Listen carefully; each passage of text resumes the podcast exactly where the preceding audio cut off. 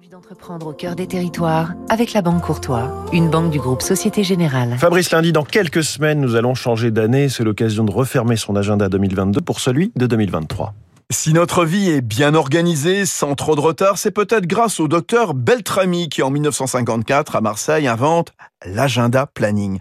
Pouvoir visualiser d'un seul coup d'œil tous les rendez-vous de la semaine. Énorme succès, il crée dans la foulée les éditions Covadis. Viendront les modèles président, ministre, grand format ou affaires tenant dans la poche. Covadis, installé aujourd'hui à Carquefou, près de Nantes, est l'un des géants mondiaux. 15 langues, 60 pays.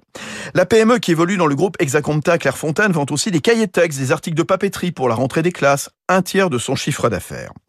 Et si Covadis vendait 10 millions d'agendas il y a 20 ans, leur nombre est tombé aujourd'hui à 8 millions en raison de la présence des calendriers sur nos smartphones. En tout cas, quel que soit le format, un changement d'année est toujours un moment important pour l'entreprise de Carquefou.